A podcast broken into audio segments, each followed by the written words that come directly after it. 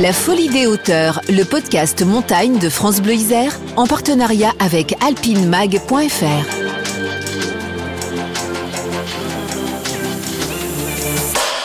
Adolescent, il voulait devenir guide de haute montagne, mais deux accidents vont changer le cours de sa vie et le faire bifurquer vers la bande dessinée. Depuis, Jean-Marc Rochette a connu un immense succès avec le transpersonnage ou l'album Elle froide. Aujourd'hui, il est retourné vivre au milieu des montagnes de l'Oisan, dans le petit hameau des étages à Saint-Christophe.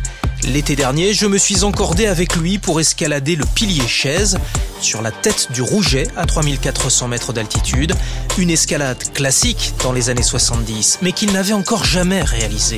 Portrait d'un dessinateur taillé dans le granit.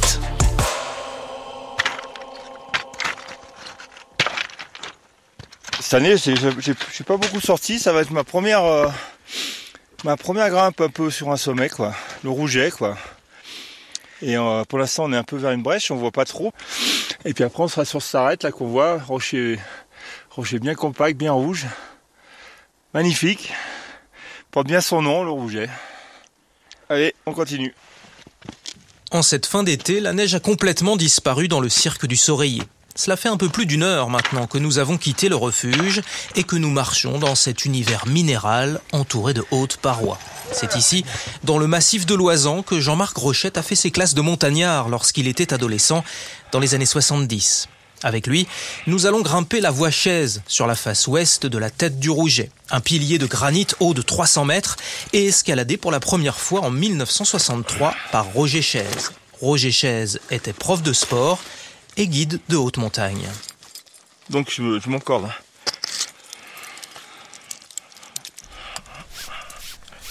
Ah putain, on est fine avec sa corde, c'est de la cordelette quoi. Ça tient ça si tu voles? Ouais, bien sûr. On va, on va attaquer là le, le dur. Ouais, bah écoute, tu vas faire sa traversée, puis je vois que tu vas taper dans le dièdre blanc, et puis après sur le pilier rouge là. Vraiment rouge quoi. Vraiment un beau beau rouge quoi. Donc euh, je pense qu'on est dans l'endroit le plus rouge du rouget là. Enfin voilà, bah disons, euh, c'est raide quand même. Donc j'ai hâte de qu'on y aille un peu là, parce que ce qui commence, il fait un peu frisqué quand on est à l'ombre. Je pense qu'on aura le soleil d'ici euh, d'ici une demi-heure quoi. C'est beau hein, ici hein ah oui, ça, c'est ouais, un, des, un des spots, les, un des endroits les plus jolis, les plus beaux de, de. Puis j'habite juste en dessous en plus, donc euh, c'est la première fois que je remonte cette année là. Je fais, cette année, j'ai plutôt dessiné que grimpé, donc on va voir ce que ça donne. Jean-Marc Rochette a grandi entouré de montagnes à Grenoble, élevé par sa mère. Élève frondeur, il se passionne pour le dessin et la peinture. Un tableau en particulier le fascine, c'est le bœuf écorché peint par Soutine en 1925 et exposé au musée de Grenoble. Mais bientôt, le jeune Jean-Marc découvre l'escalade. D'abord sur les contreforts du Vercors à Fontaine. Ici, les parois calcaires font une centaine de mètres de hauteur et sont hérissées de silex aussi coupants que des rasoirs un endroit parfait pour se forger un moral d'acier avant d'envisager des entreprises plus sérieuses, comprenez des parois plus hautes. Donc la corde c'est bon Ouais, je te tiens, vas-y.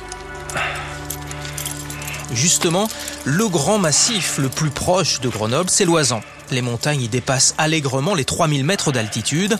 La Meige, son sommet le plus emblématique, frôle les 4000 mètres quand le dôme et la barre des écrins les dépassent.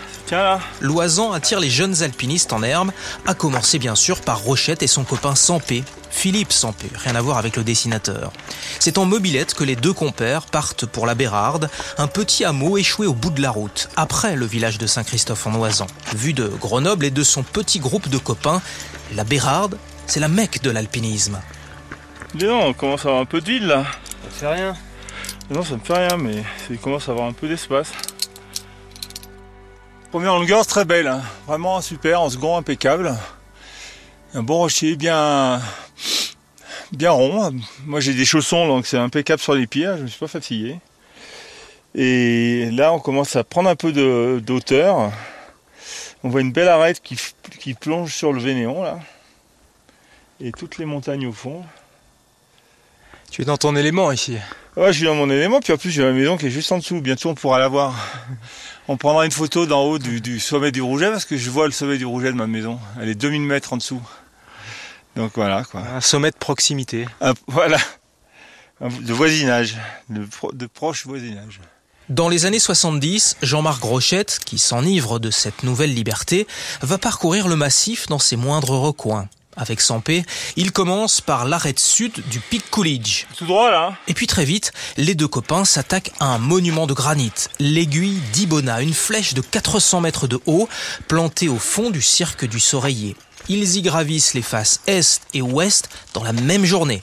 Les choses sérieuses commencent et Rochette veut désormais devenir guide de haute montagne. Magnifique. Et encore. Bah là, c'est une partie assez raide, mais très prisue, avec beaucoup de prises. Franche pour les mains, franche pour les pieds. Donc euh, très très belle escalade. Enfin pour moi, c'est très belle escalade. Je suis, je m'y sens bien quoi. C'est là où tu peux parler de de grand plaisir quoi. Alors, on, est au relais là, on a fait euh, belle longueur. Hein Très belle longueur, hein. très belle longueur. En quoi En 4 sup 5 c'est quoi ça? Ouais, c'est du 4 sup. D'accord, bah, du, du beau 4 sup alors. hein. Tiens, du 4 sup ancien. hein. Du 4 sup bien raide et bien, bien joli. On va partir sur la droite là. Il y, a- il y a une fissure là. Ah ouais, où il y a le clou là, d'accord, je vois. Voilà. Et euh, après, ça monte. Donc là, il y a, il y a un petit passage de 5. 5B. 5B quand même. Ah ouais, Ouais. d'accord, ok, ok. Ouais. Bon bah 5B, ça devrait être dans mes cordes quand même. Alors là, on est dans le rouge-rouge. Alors on n'est pas dans le rouge parce qu'on est fatigué ou euh, qu'on a peur, c'est qu'on est dans le rocher. euh. Rouge vif, ouais.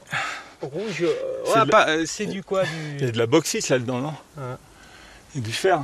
Ok, bon allez, parti.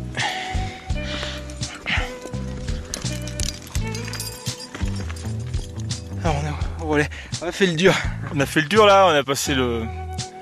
On a passé le petit pilier quoi, le pilier rouge. Alors c'était comment ce petit passage de 5 là? Ben, des, comme j'ai des chaussons là, ça allait à peu près, tu vois. Puis j'étais en second quand même, donc c'est un peu, il y a la corde qui est devant, quoi. Ça rassure bien. C'est beau, c'est bien raide hein? C'est bien raide, ouais. Ouais, ouais, ouais. Là, c'est bien raide. Il faudrait pas que ça dure comme ça pendant 10 longueurs, parce que là, ça changerait la, ça changerait l'histoire. Là. Et là, on est au soleil maintenant, au soleil. Et par contre, il faut pas traîner des masses parce qu'il y a des cumulos qui sont en train de monter là. Donc, euh, il faut sortir, quoi. Donc là la suite c'est un peu plus facile. Euh, je vois qu'il y a une, fissure un peu sur ma droite. Je vais aller chercher le soleil, rester sur le pilier et puis euh, ne plus être trop trop loin, trop loin du sommet là. Ouais, ouais, je vois. Ouais, on doit être à euh, 150 mètres en dessous du sommet là. Voilà. Tu m'assures Allez, je te tiens. Vas-y, tu peux y aller. C'est bon.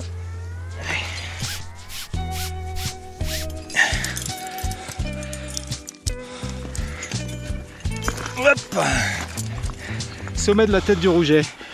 Voilà, 3000 et des poussières. Ah non, finalement, on voit pas ma baraque. Enfin, juste un peu, tu vois. 2000 mètres plus bas. On voit juste euh, son toit, en fait. Bravo Jean-Marc. Bon. C'était facile. Facile, ouais, ouais, ouais, tu parles. Balade. Il y a du métier derrière quand même. Ouais, en second surtout, ouais. En second, peinard avec la corde devant, c'est bien. Ouais, ouais, non, mais surtout là, le rocher est très bon, donc c'est c'est bien, quoi. Puis c'est un an, c'est un- comment c'est à l'ancienne, quoi. Il y a des vieux pitons, tout ça qui ont été plantés dans les années dans les années 60, là. Ouais, c'est un petit voyage dans l'histoire. Voilà, ouais. Visiblement, c'est toujours les mêmes, fidèles au poste. Là, on voit tous les tout le massif, le Plaret, c'est un des premiers trucs que j'avais fait en partant du, du bas, là. Ça fait une, ça fait une bavante, affreux, quoi. Après, t'as le râteau, t'as la Meige, hein, évidemment, la face, face sud de la Meige, magnifique. Moi, j'ai fait la Pierre Alain. C'est la dernière voie que j'ai fait, en fait. Dans la face sud, hein. Ouais, voilà, face sud, Pierre Alain, puis j'ai là, j'ai arrêté là-dessus. J'ai descendu, puis après, pendant 40 ans, j'ai plus touché le rocher. C'était en quelle année? C'était en 81. Ah si, après on je suis allé grimper au Mali. Il y a un truc qui s'appelle euh, Omboritondo. Et je crois que j'ai fait encore une, voie là-bas. Et puis après j'ai eu ma dose. Je me suis consacré au, dessin en fait. À la bande dessinée, au transperce-neige et tout ça. Et j'ai complètement laissé tomber. euh, les copains avec qui ils sont tous devenus guides ou alors bon voilà quoi. Et donc je suis revenu euh, grimper il y a que 4 ans en fait. 4 ans avec, euh, avec la Roche Joubert qui guide, j'ai refait le, le Coolidge, puis ainsi de suite, j'ai refait euh, traverser de la les Savoyards, enfin tous des, comme ça. Jean-Marc Rochette aura donc passé pratiquement quatre décennies sans grimper. Mais pourquoi une si longue parenthèse? Eh bien, à cause de deux accidents qui vont tout changer. Le premier a lieu au-dessus de la Bérarde, après l'ascension du glacier Long, en face nord de l'aile froide occidentale. À la descente, dans un couloir de neige, lui et son compagnon Davis, une chute dont il réchappera et qu'il raconte dans son album autobiographique Aile froide. On avait fait ouais, le glacier long, et puis de l'autre côté, j'étais avec un copain qui voulait faire guide aussi, qui est, tombé derrière moi, qui m'a embarqué, et on est parti, et j'ai ouvert le bras et tout ça, et c'était, un peu limite, quoi. Les, grandes chutes comme ça dans des faces, c'est, tu peux plus t'arrêter, il y a, un côté, tu sais pas trop où, tu, où ça va aller, quoi. Dans ta tête, ça, va vite, quoi. Tu, tu penses, puis t'as le temps de penser dans ces chutes, quoi comme je raconte dans les froides, quand je tombais, je me suis dit c'est dommage, tu seras pas un dessinateur. Je me suis pas dit tiens, tu seras pas un grimpeur ou, ou tu vas pas avoir d'enfants. Euh, visiblement, j'en avais rien à foutre. Je me suis dit tiens, t'aurais une, avais une carrière à faire et tu, tu vas pas la faire quoi. la carrière, c'était le dessin. C'est peut-être aussi pour ça que je me suis mis d'un seul coup à, vraiment travailler ce, ce média quoi. Le deuxième accident se déroule sur une paroi que Jean-Marc Rochette connaît par cœur, une paroi d'entraînement. Il est seul, la montée se fait sans accroc, mais au moment de la descente en rappel... Bon, j'ai pris une pierre dans la tête, quoi. Au niveau de la, des, mandibules inférieures, ça m'a explosé, puis ça m'a pété toutes les dents, quoi. C'est hyper violent, surtout quand t'as 20 ans, quoi. Quand t'as 20 ans, t'es, t'es un peu immortel. La mort, c'est une, notion assez abstraite, quoi. Et puis là, d'un seul coup, c'est c'est rappel à l'ordre, quoi. Donc euh, après, c'est l'hôpital. En fait, tu changes de vie complètement. Hein. C'est l'accident, c'est vraiment, euh, c'est comme gagner à la loto. Tu gagnes, tu gagnes 10 euh, millions, ça change ta vie. Tu, tu fais un gros accident, bah, ça change ta vie aussi, quoi je, me suis pris un coup sur la tête et ça m'a changé, ça a changé mon axe de, de vie, quoi. Et, et puis peut-être que je, je, me suis accroché à une, bouée, quoi, parce que comme euh, j'avais laissé tomber l'école la, et tout, la fac et tout, euh, je me suis dit bon, bah, maintenant il y a plus de grimpe, il faut que je fasse quelque chose, quoi. Comme je suis aventurier, j'ai plutôt cherché de l'art que de la que de faire dans la dans des métiers plus sûrs quoi. Mais euh, ça a fonctionné assez vite en fait. Parce que moi j'avais pas j'avais pas de fric j'avais donc j'avais pas d'argent. Donc il a fallu que ça marche tout de suite. Et ça a marché pratiquement immédiatement quoi. J'ai puisque Edmond le cochon a été publié en pratiquement 6 7 langues euh, au bout de deux ans quoi. Edmond le cochon BD à l'humour grinçant est publié dans la revue Fluide glacial dès 1979 Trois ans plus tard, Jean-Marc Rochette et le scénariste Jacques Loeb lancent le Transpersonnage, l'histoire d'un train qui tente d'échapper à la glaciation du monde avec à son bord ce qui reste de l'humanité. La BD marche très bien, mais le succès planétaire, cette fois, viendra en 2013 avec l'adaptation au cinéma du réalisateur coréen oscarisé Bong Joon-ho. Jean-Marc Rochette a alors 57 ans. Parcourant la blanche immensité d'un hiver éternel et glacé, d'un bout à l'autre de la planète roule un train qui jamais ne s'arrête. C'est le transperce-neige au mille et un wagons. Le transperce-neige a désormais sa série sur Netflix. Et puis Jean-Marc Rochette va de nouveau connaître le succès en racontant cette fois sa propre histoire en 2018 dans Elle froide, altitude 3954, paru chez Casterman. Je ne sais pas combien de temps j'ai mis à monter au sommet, mais j'y suis arrivé avant le soleil, et j'ai pris feu, seul face à la naissance du monde. L'album s'est vendu à plus de 100 000 exemplaires. Bah, c'est surtout incroyable sur, sur, euh, pour l'histoire d'un alpiniste qui était tout à fait euh, euh, lambda. Enfin, je veux dire, j'étais un grimpeur comme il y en a plein, hein, et, et c'est peut-être pour ça que ça a intéressé aussi beaucoup de gens, que ce soit les professionnels ou tout le monde. C'est le côté un petit peu universel de l'histoire, quoi quand tu vois des très grands grimpeurs, il, il, c'est, Messner, bon ok c'est Messner. Tandis que là, tout le monde peut, se reconnaître dans froide quoi. Les relations avec la mer, les relations... Euh, enfin, c'est, très humain, quoi. Ben, en plus, j'ai acheté la, maison euh, aux étages. C'est tombé en même temps. J'ai sorti le bouquin froide. Donc moi qui avais complètement laissé tomber la montagne pendant près de 40 ans, j'ai fait un bouquin froide. J'ai ressorti un autre bouquin, Le Loup. J'ai acheté une maison ici. Et en fait, c'est les plus gros succès que j'ai eu euh, en BD, c'est en faisant de la, de la BD euh, de montagne en fait. Enfin, en tout cas sur mes histoires quoi. Ça s'est plus vendu, par exemple, presque plus vendu que le transperce neige. C'est un retour aux sources, ouais le public suit et tout ça, c'est c'est merveilleux. Enfin, c'est rencontrer son public pour un artiste, il n'y a, pas mieux. Hein. Comment on gère ce succès passé 50 euh, ans, euh, avoir euh, les journalistes, les radios, les télés, les films ben, On prend la grosse tête. Non, on le gère tout à fait normalement. Enfin, je veux dire, c'est quand ça arrive à cet âge-là, tu sais, tu, tu sais à peu près ce qui se passe, quoi je, je, je, gère au mieux. Hein. Je, je, suis un professionnel hein, et j'essaye de, de, donner mes interviews, rarement aux yeux rougets quand même, à 3005. en me disant comment je vais redescendre de cet endroit là, parce que quand même on est quand même bien haut. Et, euh, voilà quoi. On va peut-être descendre maintenant. Parce que là c'est un endroit qui me plaît, mais pas, je passerai pas ma vie quand même. Hein. Il y a des, nuages qui arrivent, tout ça. Je pense pas que je dormirai la nuit ici. Tu vois, si c'est possible de redescendre avant. Allez, on va se préparer.